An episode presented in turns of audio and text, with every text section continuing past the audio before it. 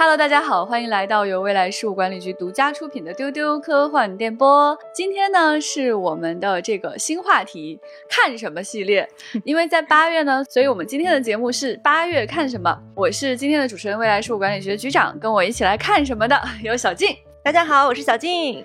还有拥有一颗老灵魂的悠悠，大家好，我是悠悠。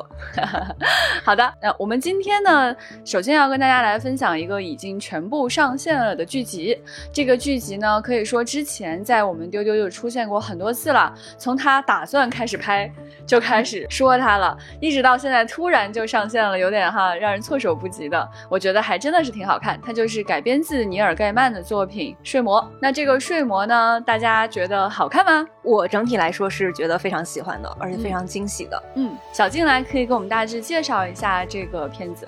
睡魔它其实是由 DC 的漫画改编的，这个漫画的原作者是尼尔盖曼，嗯，而且它的这个剧集是由尼尔盖曼参与编剧的，嗯，所以这一下子我的那个期待值就被拔得很高。对，你就感觉尼尔盖曼这些年挺忙啊，对，你看他的这个好兆头，对吧？我们就爱津津乐道，反复津津乐道，嗯，还有他的这个美国众神也拍了好几季了，对，而且他能看出来是一个非常适合改编，就是非常善于讲。那种小故事的那样的作者。是，所以我就很期待他的这个剧集改编。我带着很高的期待，然后看了以后还是觉得很满意，还是很满意 哇！有多满意呢？来跟我们说说。这个剧的名字其实“睡魔”，它其实就是梦神，它就讲了一个掌管梦境的一个神明，然后在人类世界里发生的一些故事。嗯，它在 Netflix 播出之后首周。就是观看次数就过亿了，嗯，就成为了当周被观看次数最多的一个剧集。第二名跟他就是差一个数量级。哦，第二名哪位？没看过。那确实是尼尔盖曼是顶流。哦，对，非常非常的受欢迎。这个剧一共是十集，它一直到第六集口碑都是非常棒的。后面几集后边，对，后面几集稍微有一点点的拉胯。但是我看了一下，因为我没有看过原作的漫画嘛。我看了一下评论，就是原作漫画就是这样画的，它那部分的故事就是还原原作的，所以就是也不是这个剧集的锅。不过就在刚刚，我们收到了一个新消息，就是它其实还有两集是被泄露出来的，就是它拍了，但是它没有放出来，它可能是为了就是给你营造一些惊喜，作为一个彩蛋。然后这两集它的卡斯实在是有一点令人震惊。来说说尼尔盖曼本人，嗯，什么？好过分的彩蛋啊！可以这样的吗？接着听我说完，大卫·田纳特。啊，真的吗？乔治亚·田纳特就是我们大家都非常喜欢的 T T 的老婆安娜·伦德伯格，她是麦克辛的女友哦。亚瑟·达维尔，可能大家看这个名字你不太想起来是谁，他就是《神秘博士》里边我们的岳父哦。詹姆斯·麦卡沃伊、吴山卓、德雷克·雅各比。所以说啊，好过分啊！哎好过分吧？对啊，我就觉得这个戴夫里斯太会玩了吧？真的这样啊？我看这个也太过分了吧？我看他那个新闻标题就是 surprise，surprise，就是将来十集结束了，哇！没有想到我们后面还有。哎，我都感觉到就是尼尔盖曼啊。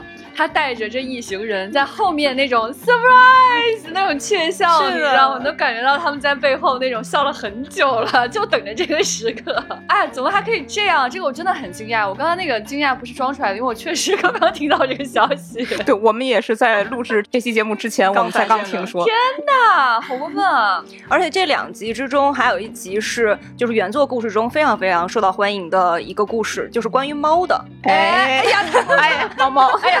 这个 是不是期待值又拉满了？哎呀，怎么可以这样呢？做人怎么可以这样呢？它有一个设定，就是这个睡魔在不同的人的眼中，它是不一样的形态。就是有可能，比如说你是一个远古人，可能你你就你见过你那个部落的人，然后你你看到的睡魔就是你那个部落的人的形态。你是一个现代人，你看到它又是另外一种形态。但是猫咪也会做梦啊，所以猫咪看到的睡魔啊，那是不是它就是应该是猫咪的形态？哦，好有道理啊，啊，被说服了。哎，首先要跟大家讲一下，那这个主角呢，在里面的名字叫 Morpheus，就 Morpheus 这个这个名字，大家可能就非常的熟悉了哈。那我们从哪儿知道的呢？大多数人呢，可能就是小时候第一次看《黑客帝国》的时候，听说了这个人名字。对，就是给你红蓝药丸的那个人。那其实他就是梦境之神，所以他在这个漫画当中呢，他主掌的是这个梦境，就是梦这个领域，相当于就是他的国度，是他的王国，他在这里拥有极度的自由，然后他是一个有魔法的人。那么他的魔法到了人类清醒的世界呢，就会变得比较有限。所以这个故事的开头呢，就是讲有一个人，他想要捕获一个神，他本来想捕获的那个神呢是死神，结果呢，他就把梦神给圈到这儿了。据说呢，是因为是亲戚之类的。我当时看到这里就觉得尼尔盖曼哈有你的。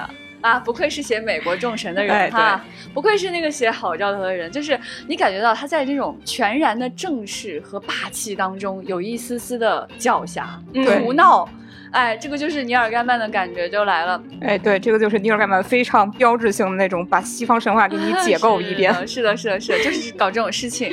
那这个片子呢，我看的时候真的是非常的喜欢。就是当时他出漫画的时候，我粗粗的浏览过这个漫画。当时我们办公室有这个书，就它的是非常大的大开本，嗯，应该是 A4 纸那么大的开本。对。然后你翻开看了，里面的画面是非常非常精美的。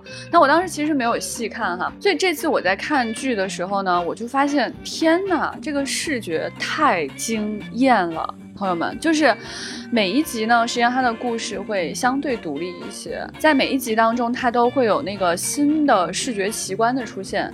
咱就是说，咱也不是没有见过视觉奇观，也不是没有读过漫画，但不得不说，就是在睡魔当中的视觉奇观是非常非常惊喜的。嗯，你感觉这个就是在 DC 当中也是一个非常出挑的。一个东西不是那种非常传统序列当中感受的一个作品，是的。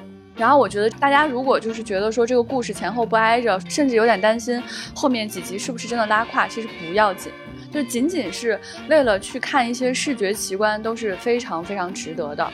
而且各位朋友们，各位宅，各位听众朋友们，哎呀，我要跟你们讲啊，这里面还有很多宅会非常非常非常瞩目的人，朋友们，你们猜一猜。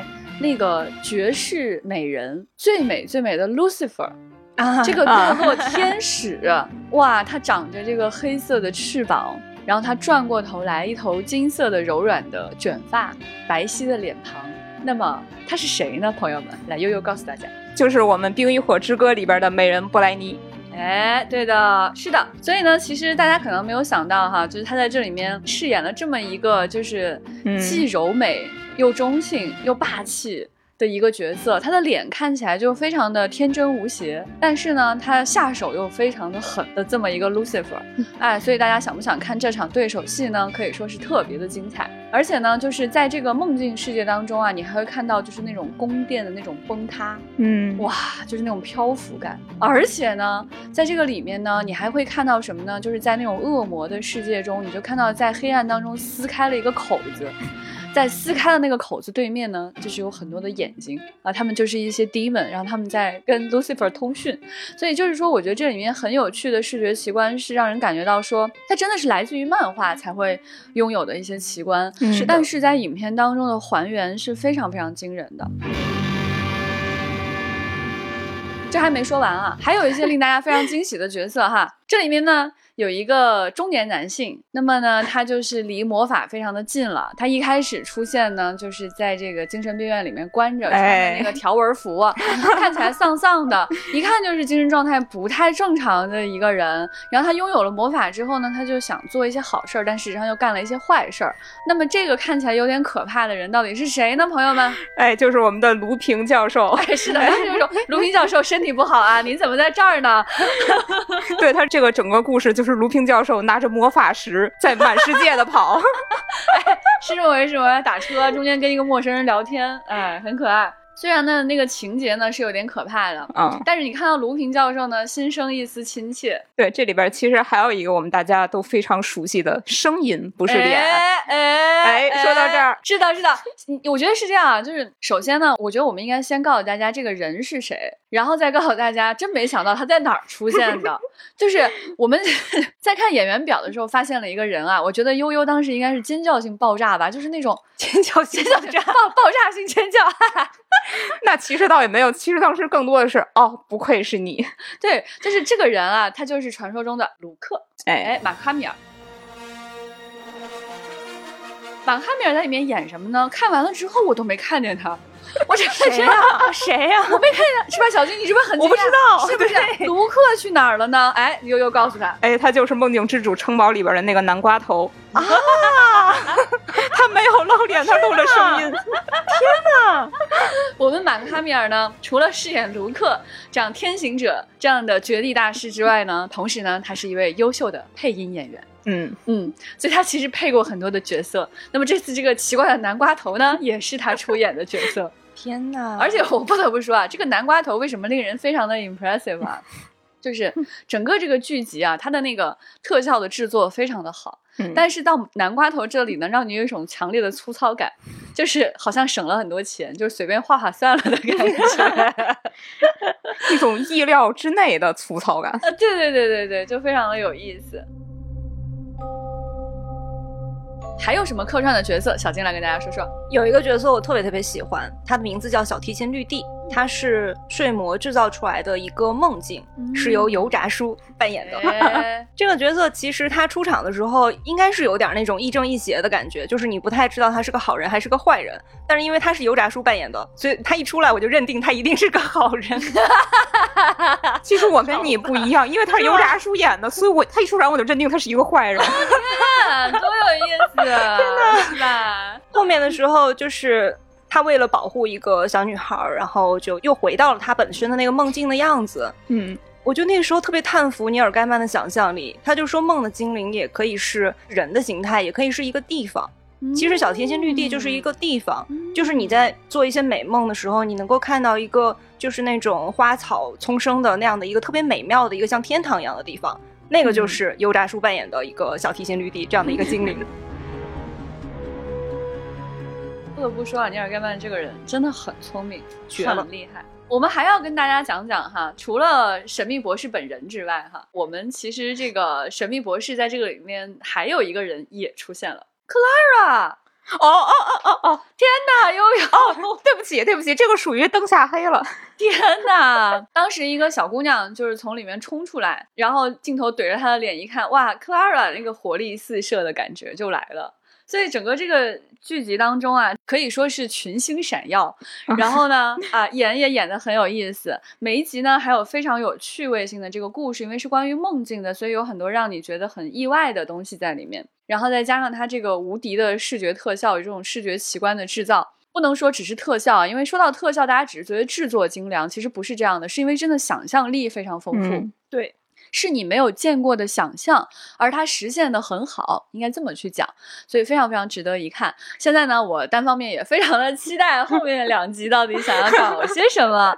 其中有一集我要跟大家强烈推荐一下哈，他讲一个人他活了很多年，嗯就是梦神和他的姐姐吧，两位神呢就想说赋予一个人漫长的生命，看他会怎么样。对就跟他做一个实验，然后每百年呢，他们相遇一次。哇，这个故事真的是非常的神秘博士。有味道，对对，很神秘博士，而且我觉得这个故事也非常的马尔克斯。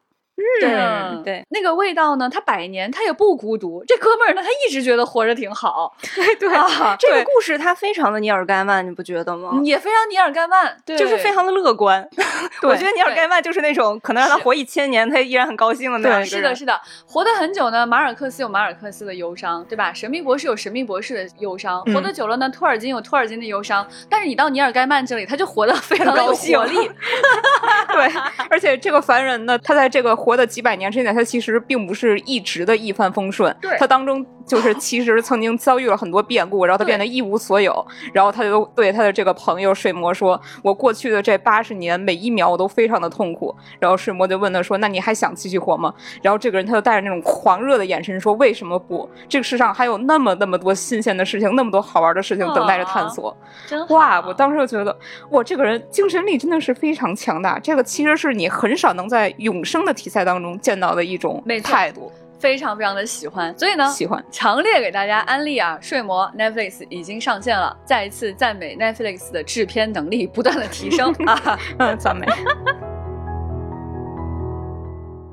好，我们接下来呢，想跟大家聊聊，就是不要宅着了，出个门儿去别的地方宅着，那就是 要去电影院。最近这段时间呢，就是有两部重要的这个科幻片正在热映当中，一定要跟大家好好的推荐哈。一个就是《独行月球》，一个是《明日战记》。哎，请两位来讲讲这两部片子吧。《明日战记》这个片子，我之前一直都挺期待的，因为大家都知道它拖了很多年才上映，嗯，然后是一种港式机甲片。对，我就很期待，就是中国人能够把这个机甲片拍成什么样子。嗯，我看了以后，我觉得还是挺喜欢的。它的故事非常的简单，就是未来这个地球环境被污染了，一种外星植物潘多拉就随着陨石来到了地球。这个潘多拉它一方面会攻击人类，但是它还有一种特殊的性能，就是它可以改善这个被破坏的地球环境。嗯，然后这个古天乐带领的这个小分队 就要想办法怎么去改善这个潘多拉的基因，让它能够一方面保持它这个改善环境的这个能力，然后一方面让它不再攻击人类。所以呢，《明日战记》它的主线剧情非常的简单哈，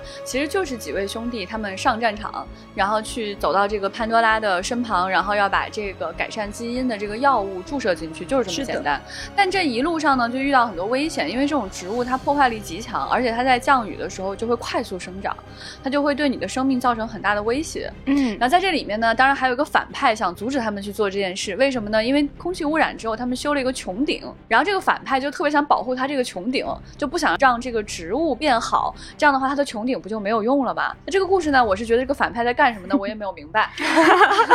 但是呢，我要说啊，在这个故事里面，我觉得有两个看点。首先，第一个就是机甲，嗯，哎是的，嗯，对我觉得这个片子啊，真的是什么呢？就是你可以不在意它的剧情，你可以不在意他们在干什么，但是你透过屏幕每一秒每一帧，你感觉到的都是一群非常非常喜欢机甲的人做了机甲之后的快乐。没错。就你看看我这个，你再看看我这个，那种感觉。哎呀，太可爱了，就是，然后你能看到，就是他们身上穿的这个机甲也很讲究，还有各种功能，嗯呃，功能也是有限的，还不是那种特别无敌的机甲，这样的话会给他们的行动造成一定程度的帮助和困难。对啊，然后呢，跟他们就是敌对的呢，还有这个机器人，不同功能的机器人，不同长相的机器人跟他们作战。哎呦，你说说这个，这这挺有意思的。而且你就感觉到说啊，就是这么多年，我们在这个影视行业当中看到很多的朋友都想做机甲，嗯每个人都觉得自己做机甲就可以单撑一个故事，就会有很多导演啊、制片人告诉他们，你们不行，你们会做这个东西是没有用的，它需要很多很多东西才能成为一个电影。我觉得可能我们周围的很多朋友都被泼过这样的冷水，所以当我看到这样的片子上映的时候呢，我真的为他们感到振奋，我真的为他们感到骄傲跟自豪。就是这些人他们想要去实现的东西，都在这个片子里面去实现了。什么大怪物的设定，对吧？对什么机甲的设定，而最烦的是它里面竟然有一种虫子，就很害怕。但是做的也非常的精细，而打斗起来呢，你也觉得特别的精彩。然后呢，这个片子还有古天乐这样的明星为他们撑腰，所以说就是一种透彻屏幕的快乐。而且我们看到，在这个影片的彩蛋部分，他还讲他们要去外星球啊，感觉呢 就是那种大家不要急，我还有续集，大家看看我这个飞船。哎，你们看我这个飞船怎么样？看我这个宇航服的设计好不好？古天乐古仔本人其实应该就是一个铁杆的硬核的科幻迷，嗯就是做机甲是他多年以来一直的夙愿。对对对对。然后我听说这个人好像还很喜欢冰人，嗯，据说这个《明日战记》的这个玩具哈，已经可以买了。我也不知道我天，我也不知道上哪去买，但听说已经可以开始买了。然后呢，是非常精致的冰人。那么一个非常喜欢冰人的人，拥有了自己的冰人，会是什么样一种体验呢？哎呀，真的是替替他感到高兴哈。而且这个片子里边很多打斗镜头的特效都真的是做的非常非常的好，而且这个不亚于好莱坞特效效果是由国内的特效团队完成的。嗯，而且啊，不得不说，这港片的底子是在的。有两件事在港片里做的比较好，一种是这种兄弟情。哎，这个比较很常见，中间还有一个人啊，跟他们两个人闹过矛盾，哎，怎么和好，然后互相吐槽什么这种感觉啊，特别在线。还有一点呢，就是功夫，所以打起来呢还是非常注重细节的。我觉得人穿着机甲跟机器人打架这件事情要好看，其实真的没有那么容易，这里面有很多的学问要做。是的所以我们不得不说，就是这个片子在这些方面做的非常的细腻。跟昆虫的打斗也是值得推荐的，虽然我非常的害怕，嗯但我要说它很精彩。对，做的很精美，而且还有那种在移动的车上进行的那种和机器人的打斗，那个其实难度是非常大的。嗯嗯。那么这部影片，如果你抱着说我要去看这个文戏，看很多的剧情的话呢，它的就是比较少的。那你如果说我纯粹就是想看机甲，我只想要拥有机甲的快乐，哎，那么你就来对了，这位朋友，哎，可以看看这个片子。跟这部影片不一样的呢，就是现在正在热映当中，预测票房将会超过四十亿的《独行月球》，我觉得它很有希望达到这样的一个目标哈。那这个《独行月球》之前我们也在丢丢专门有推荐过了，真的是挺好看的，推荐大家去看一看啊，有笑有泪。两位都看过了吧？哎，看过了。嗯，悠悠觉得怎么样？说来有一点惭愧，我在电影院哭的直抽抽。哎，就你哭老王那个劲儿吧，我能想象你在电影院抽抽成什么样。来给我们讲讲到底有多感动。对我其实哭的主要就是呃，袋鼠它拉着沈腾在月球上冲浪，然后纵身跳起来的那一瞬间，哎然后后边映着超大个儿的月球湾，那一瞬间科幻的浪漫和唯美，然后我就开始眼泪开始狂飙。是的，是的，是的，我觉得那个瞬间真的是中国科幻影史上可以记住的一个瞬间，它极度的浪漫，极度的科幻，而且它极度的中二，朋友们。嗯，就是我要说这个片子，它在科幻方面哈，就是在这个点上是非常有新鲜度的，是非常非常可爱的。其他的部分呢，就是小型撞地球这个事儿，我们也讲了很久很久了。但是在月球上，袋鼠拉着滑板，哇，这个真的让人觉得就头皮发麻那种感觉，而且当时就给了他一个那个瞬间的唯美的跳跃。嗯你能感觉到这种浪漫感啊，这种科学，这种聪颖，这种不放弃，这种人与动物之间的情感，是的，太感人了，朋友们。哎呀，你再想想，这个人叫沈腾，他是个刚子，你就觉得特别好笑。他用一种喜剧的气氛去瓦解了当时的那种冲刺、那种冲击，所以让你觉得特别的恰到好处。是的，啊，我要说啊，就是这个片子我回味了一下呢，我觉得最感动的瞬间真的是这个。虽然是个爱情片，但是这个兄弟情也是非常非常感人的。所以最近呢，这两部科幻电影都非常的好看哈，推荐大家都去看。哎，所以我们中国科幻的总票房也是在节节 攀升啊。我就是在说，就是在继这个《流浪地球》和《流浪月球》之后，如果再有人说中国人不喜欢看科幻，那你就是最大的笑话。接下来呢，想跟大家介绍一个可能很多人还没有看，但是现在非常非常火的一个漫画，大家可能听过名字，它就是《电锯人》。来，请两位介绍一下。《电锯人》这个漫画我一直在疯狂的推荐，悠悠终于吃下了我的安利。耶，我吃了，我是新入坑，之前没有看过，然后就在他宣布他动画化的那一天，我连夜补课，然后我停不下来，我真的是连夜一口气给看完了。第二天我整个人上班的时候是萎靡的。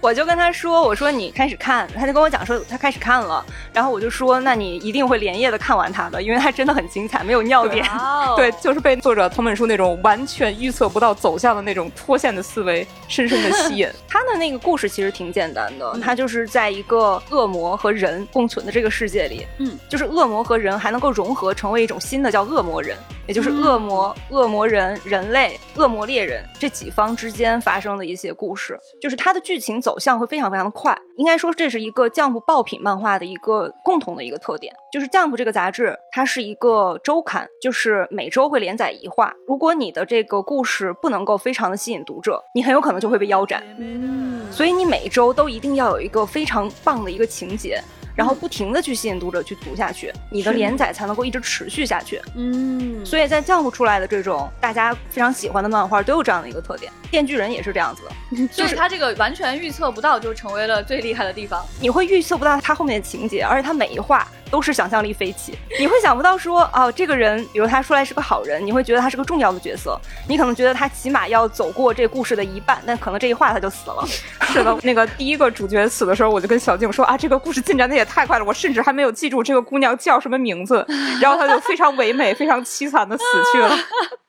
我觉得我有点对不住他。啊，好有意思。他会给你铺垫说这个人非常非常的强，你就会嗯觉得哇，这个人他一定很厉害吧，一定是一个大嗯 boss 吧？可能到下一页啊，已经死了。哦，这样子啊，所以说他跟这个乔治马丁的风格是有点像的，是吗？可能节奏要更快一些，因为他毕竟是哦漫画嘛，不像嗯是乔治马丁，他一次可以出一本儿。嗯，有意思。那他这个电锯人的这个电锯人本人是谁呢？电锯人就是我刚才讲到说，恶魔和人类结合在一起形成的一个恶魔人。这个故事的主角是一个叫电次的一个男孩儿。电次他是在这个生活环境很恶劣的这样的一个未来世界里，他在失去一切之后，马上已经快要死掉的一个状态下，他被这个电锯恶魔给救了。他失去了自己的心，就是具体怎么失去的咱就不说了啊。好的，然后这个电锯恶魔就说：“那我可以给你我的心脏，但是我想看一看你的梦想。”然后他们两个就合为一体，成为了这个电锯人。这个恶魔还很有梦想，他没有梦想，所以他想看看电刺的梦想。哦嗯哦，原来如此。哦所以这个电锯人在这个胸口就有一个那个电锯的拉环，就他每次就是需要战斗的时候，就是拉一下那个拉环，他就会变身这个电锯人，就是从那个大家可能见过那个封面，就是会有那个电锯从他的脸上还有手上这样伸出来。哎呦，好痛！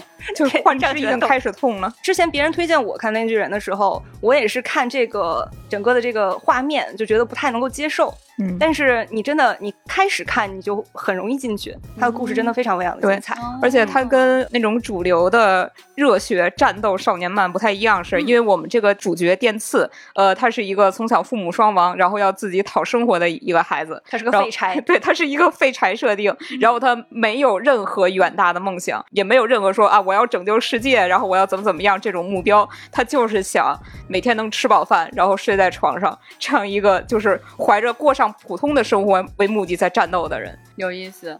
所以我看到说他们里面有一个非常受欢迎的角色，是一个狗狗，它的头上有个电锯。哎，狗狗就是这个电锯恶魔，它就叫波奇塔。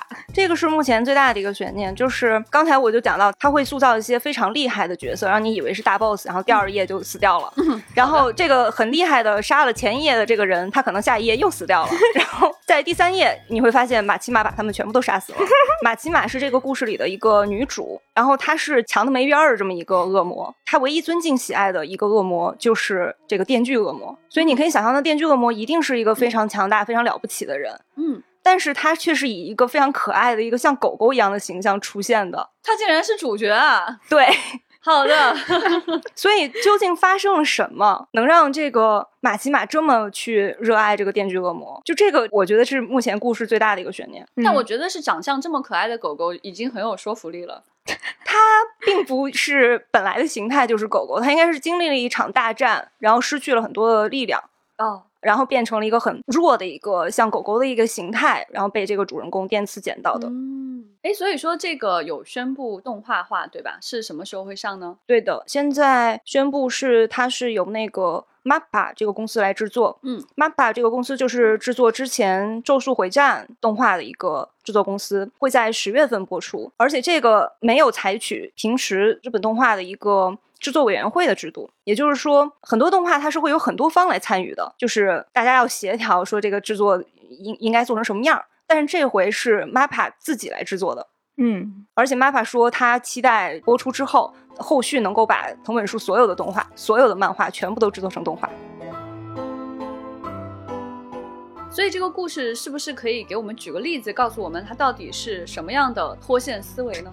哦，我个人是有一话特别喜欢，就是宇宙魔人和人偶魔人之间的大战。呃，宇宙魔人和人偶魔人，这听起来就已经很不靠谱。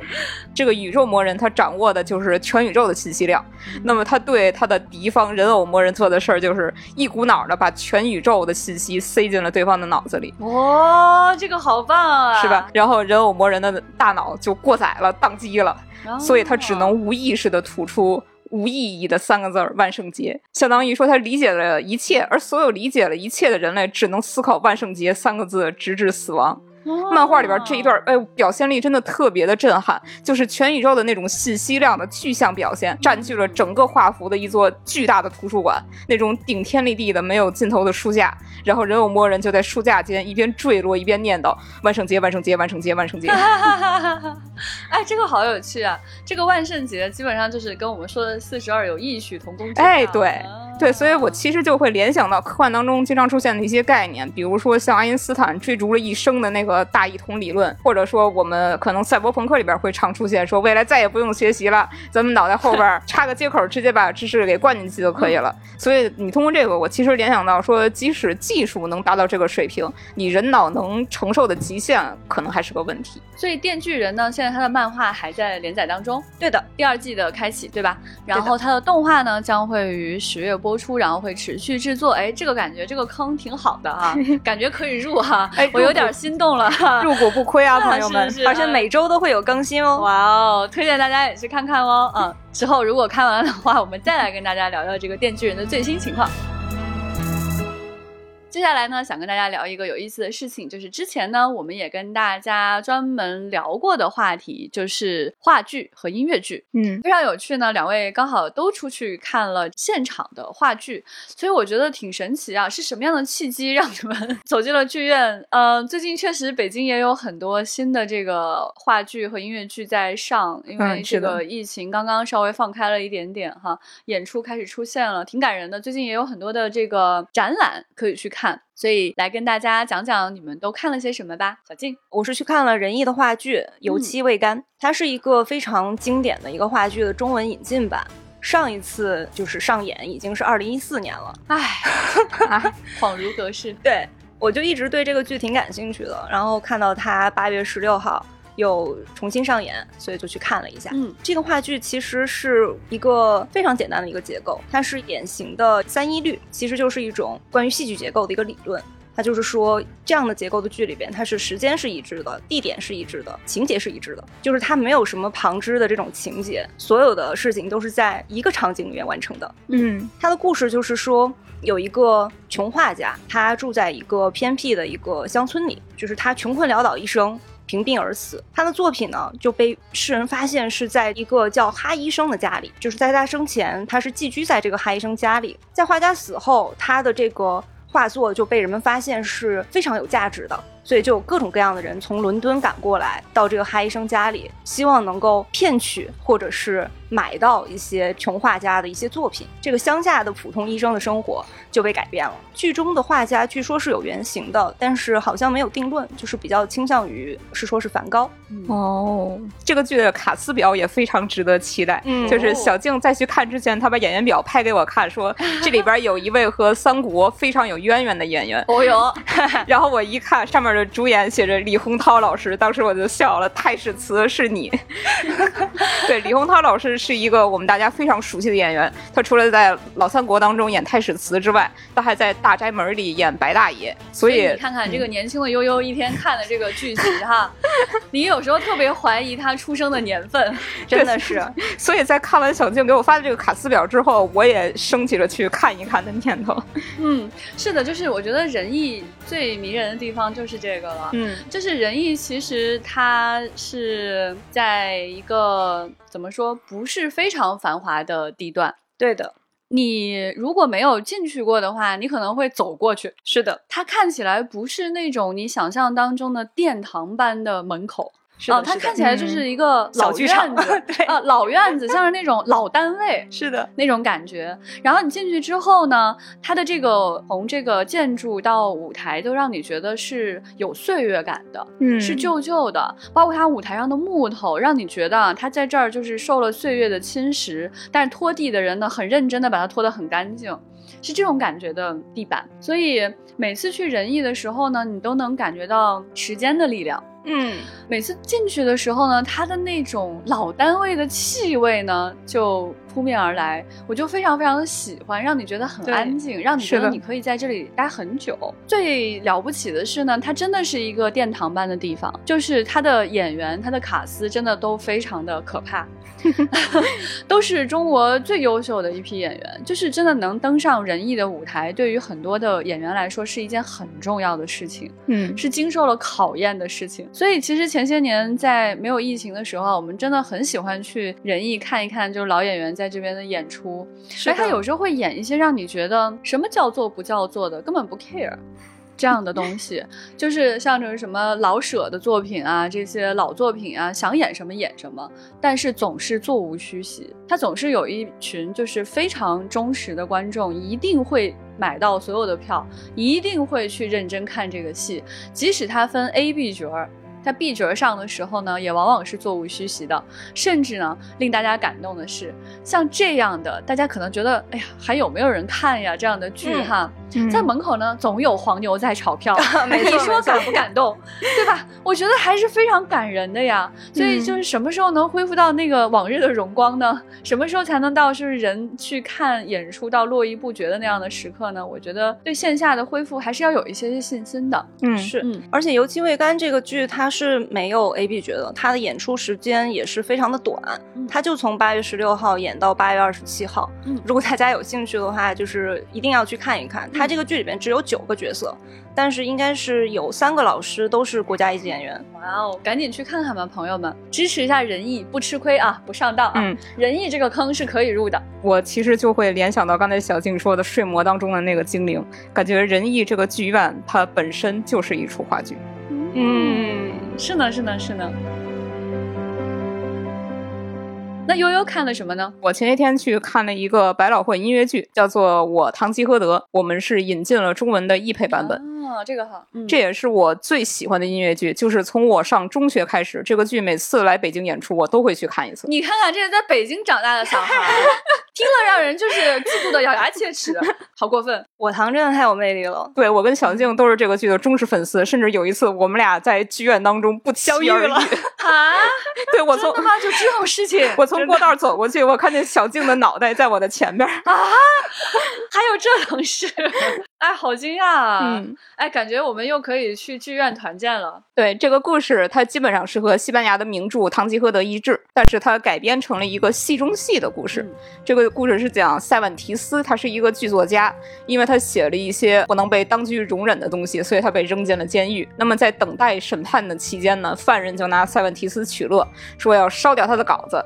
塞万提斯就说：“请允许我用我最熟悉的方式，也就是戏剧，为自己辩护。”所以他就自己当主演，邀请犯人们去扮演神父啊、小酒馆老板啊这些其他角色，大家一起在监狱里边演了这一出戏剧，叫做《堂吉诃德》。就现实当中，《堂吉诃德》这个名著也是我特别喜欢的一本书。塞万提斯自己在前言里边说，它是一个反骑士的小说。我写这个是为了讽刺那种中世纪骑士小说里边那些千篇一律的套路。但是，假如说你真的把它当做一个讽刺小说来读的话，读着读着你就会发现事情好像发展的不大对，就是。我们这位主人公堂吉诃德，虽然他是一个疯子，但是他高尚正直，而且大无畏，他充满理想主义的那种光辉。嗯，实质上这本书他就是在探寻，在塞万提斯生活的那个比较混乱的年代，已经衰落的骑士精神。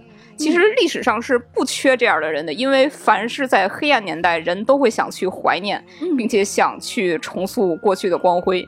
你想，在咱们中国历史上，春秋时期，孔子他是想去恢复周礼；那么东汉末以曹操、刘备为首的这一批人，他们想要统一天下，带来和平。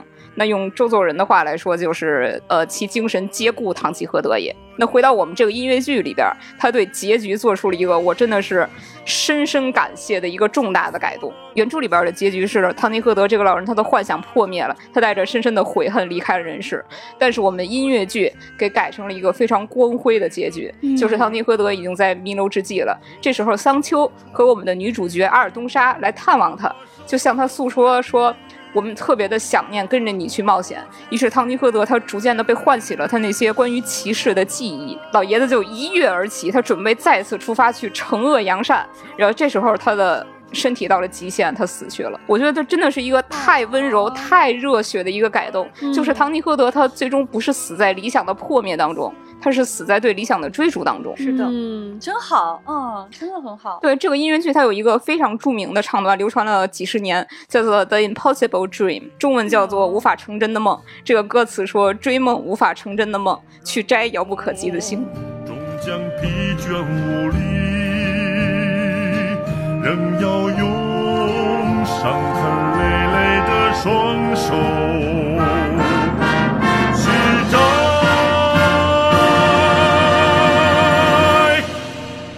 遥不可及的心。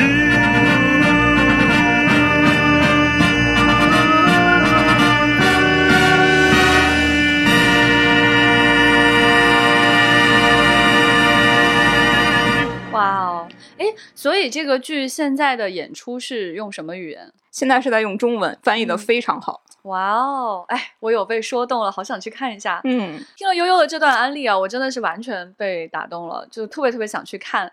嗯，说不定下次去的时候又碰见你俩哈，有可能。对对，也推荐大家去看看这个音乐剧，而且也推荐大家就是打开你的这个各种。票务网站看看还有什么好看的东西可以去看一看，真的要去支持一下线下演出，真的是举步维艰啊，朋友们！这些艺术家他们接下来何去何从呢？他们要怎么去追寻梦想呢？也要靠所有人的支持。最近其实还有很多的展览可以去看，推荐大家去找找看。我最近看了一个展览，去了之后发现好像不是给我这样的人看的，他就是，对对，就是买了票兴致勃勃的去看，就是嗯宫西达也的展览，就是。你看起来好像很好吃，就是那个很可爱的恐龙是吧？对对对对对，非常非常可爱的那个系列的绘本。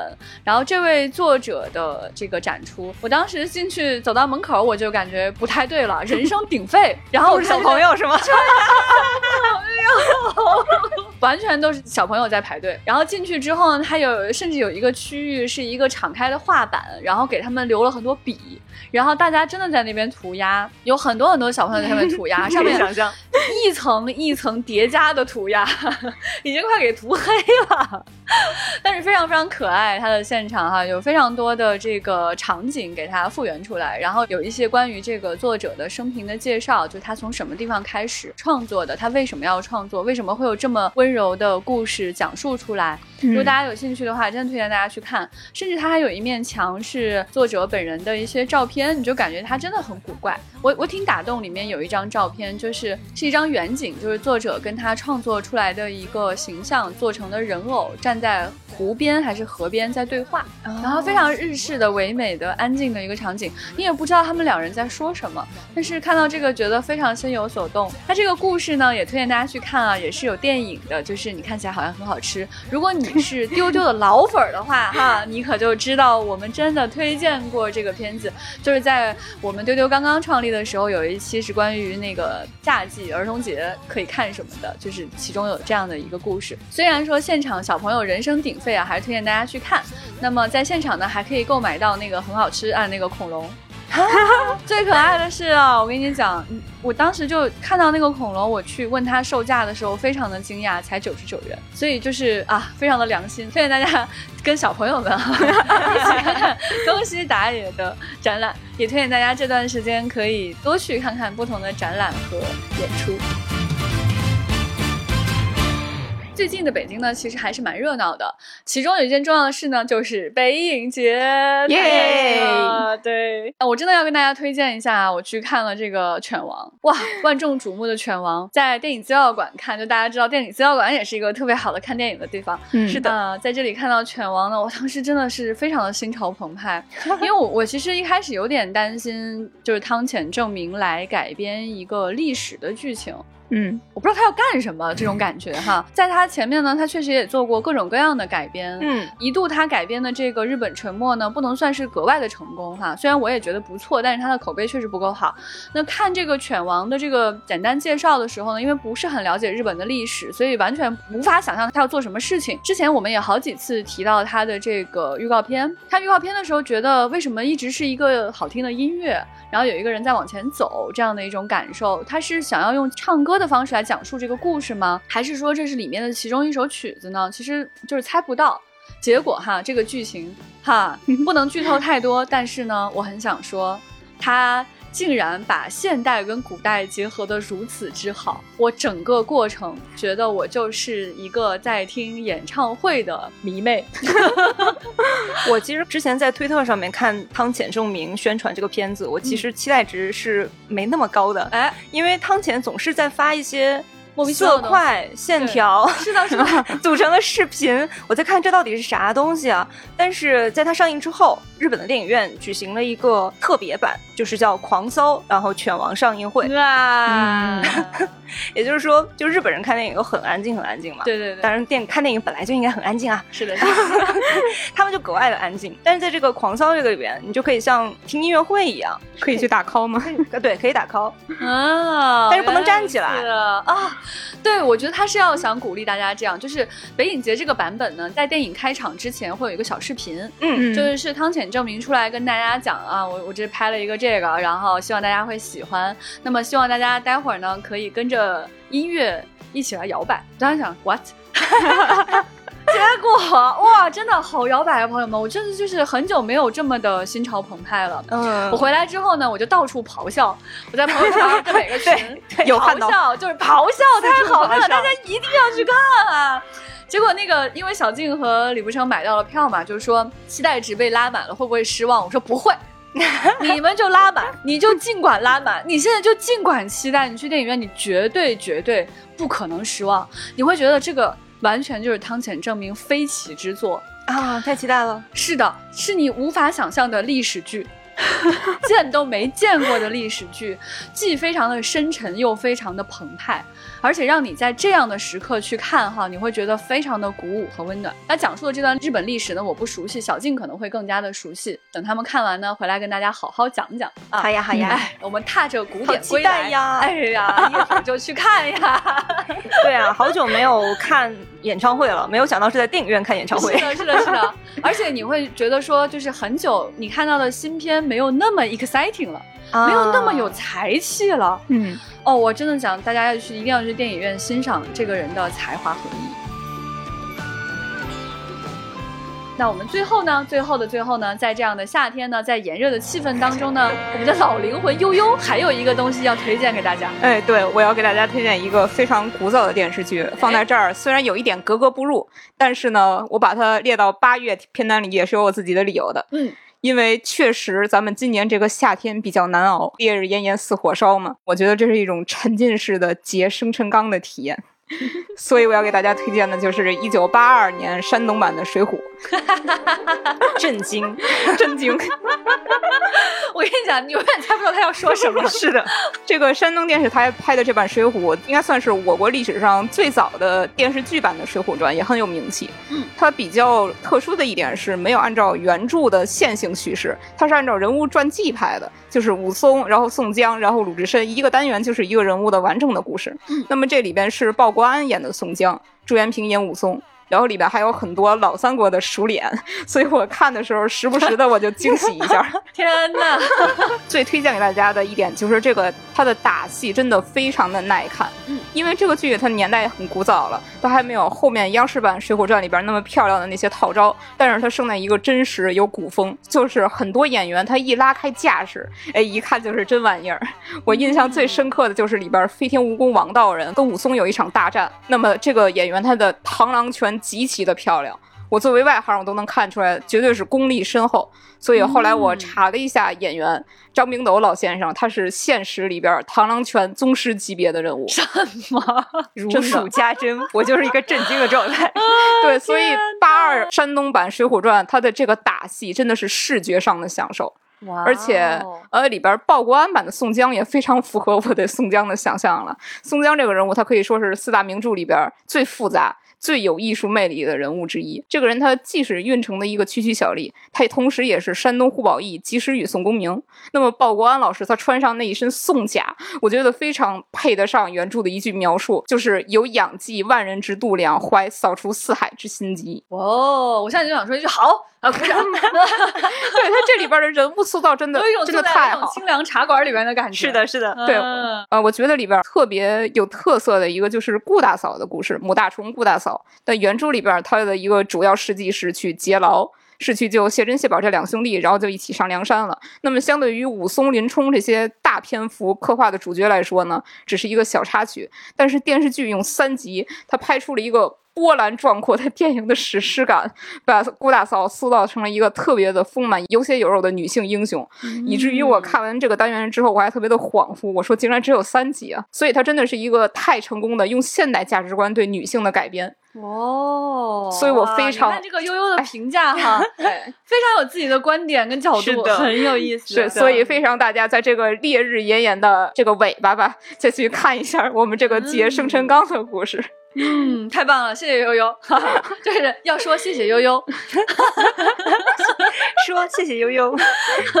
好的好的，那今天呢，就是给大家推荐了很多内容啊，有在家里宅着可以看的，有在电视上就能看上的，然后也有要去电影院看的，以及推荐大家去多看看演出。其实生活就是很丰富的，有很多事情可以让我们觉得很快乐。推荐大家多出去走一走，跟朋友们一起多聚会，然后多拥有一些线下的人类的生活。是的，嗯，大家有什么想看的或者值得推荐的内容呢？也欢迎大家在各个平台给我们留言，我们都会认真的阅读和观看的。以及说欢迎大家来进群，可以加我们的接待员 F A A 零五零四就可以进群了，告诉他丢丢就可以进来了。而且呢，你也可以问他说还有什么 IP 群啊？我们有很多各种各样的 IP 群都可以进来跟我们来聊天。那今天的节目就是这样了，八月看什么？非常的热啊，一定要看水浒。谢谢大家，拜拜，拜拜。Bye.